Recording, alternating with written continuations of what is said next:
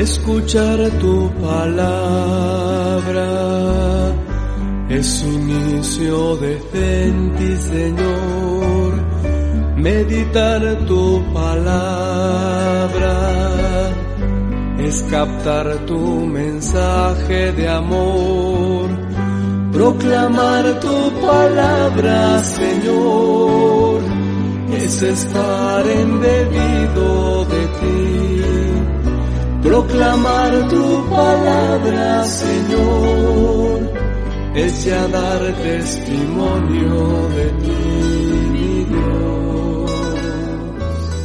Muy buen día para todos, espero que se encuentren muy bien. Domingo, día del Señor, día para participar de la Eucaristía, día para compartir con otros lo que Dios nos ha enseñado.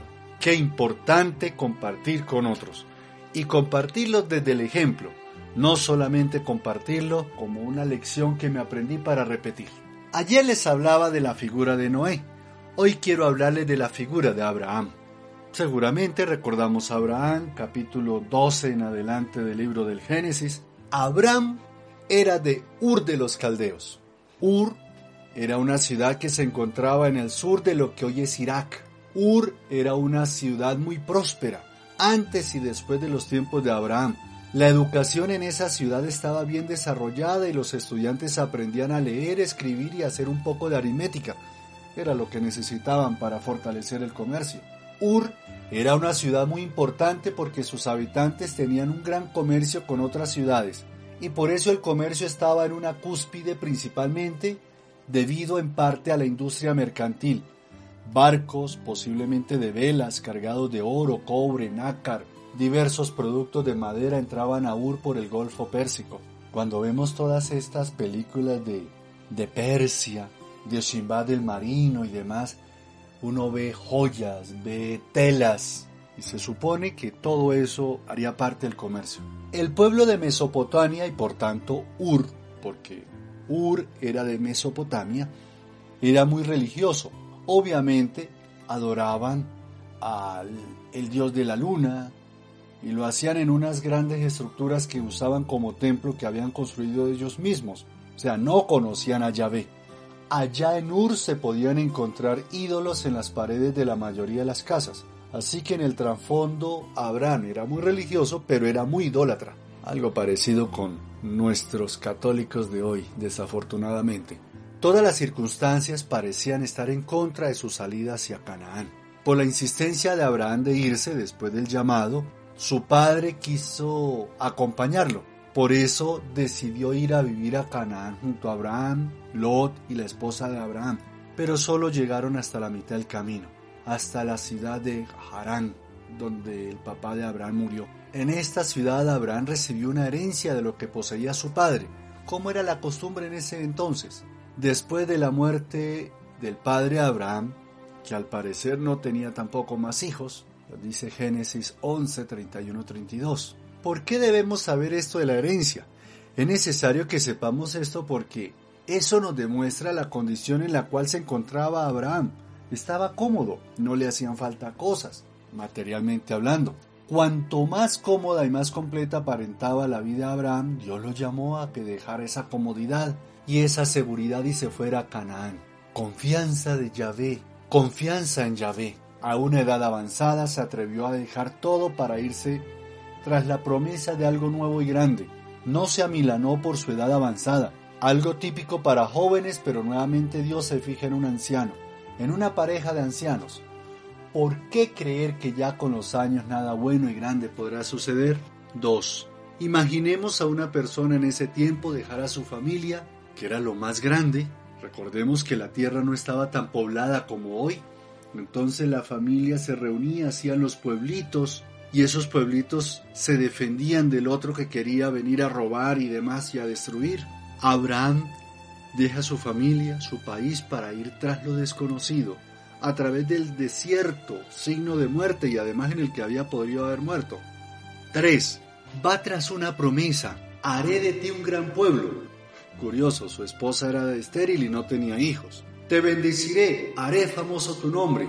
Era uno más en el pueblito. Al parecer era único hijo, pero se esperaba de él que, claro, continuara con la la familia y fortaleciera el clan. Eso era común para todos. Y servirá de bendición. Bendeciré a los que te maldigan y maldeciré a los que te maldigan. En tu nombre se bendecirán todas las familias del mundo. El mundo conocido era pequeño, pero grande para quien nunca había salido de la región conocida. Yo he estado en lugares donde, especialmente la parte rural, donde lo máximo que ha ido las personas es a dos horas o tres horas en camino, de pronto en carro. Para ellos el mundo es muy grande. Lo mismo pasaba con Abraham. 4. Abraham fue paciente. No se desesperó porque el tiempo pasaba y Dios no cumplía. Supo esperar en Dios. No quiso enseñarle a Dios ser Dios. Quinto, él creyó contra toda esperanza, dice Romanos 4:18. Ya llegaremos a su momento allá. Era de edad avanzada, su esposa también y además era estéril. Sin embargo, Abraham siguió creyendo. Abraham era un hombre viejo cuando Dios lo llevó afuera y le dijo, mira ahora los cielos, cuenta las estrellas y las puedes contar.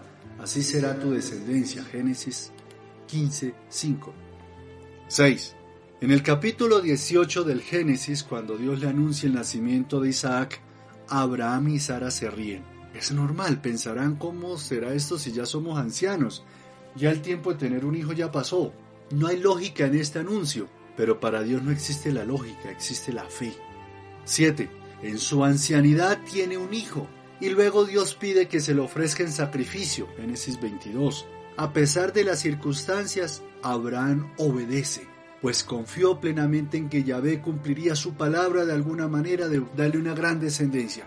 Y ya conocemos cómo Dios protegió la vida de Isaac. 8. Tener comunión con Dios. A pesar de que pasaba el tiempo sin saber de Dios, Abraham siguió creyéndole a él. Abraham no solo cree en Dios, le cree a su palabra. Tú le crees a la palabra que estás leyendo o crees que era para otros. 9 aceptar el juicio justo de Dios sobre Sodoma y Gomorra y agradecerle porque Dios lo libró de sufrir el mismo castigo. ¿Qué te enseña la figura de Abraham para ti? Si tú fueras Abraham, ¿de qué Ur de los caldeos te ha pedido salir Dios? ¿Cuál es tu Ur? ¿Cuál es tu desierto? ¿Cuál es la promesa que Dios ha hecho para tu vida? ¿Cómo has actuado en relación a esa promesa? La palabra es para ti hoy no para Abraham, es para ti. ¿Le crees a esa palabra? Que Dios les bendiga.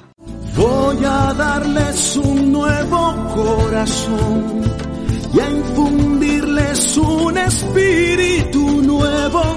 Les quitaré su corazón de piedra e infundiré mi espíritu en ustedes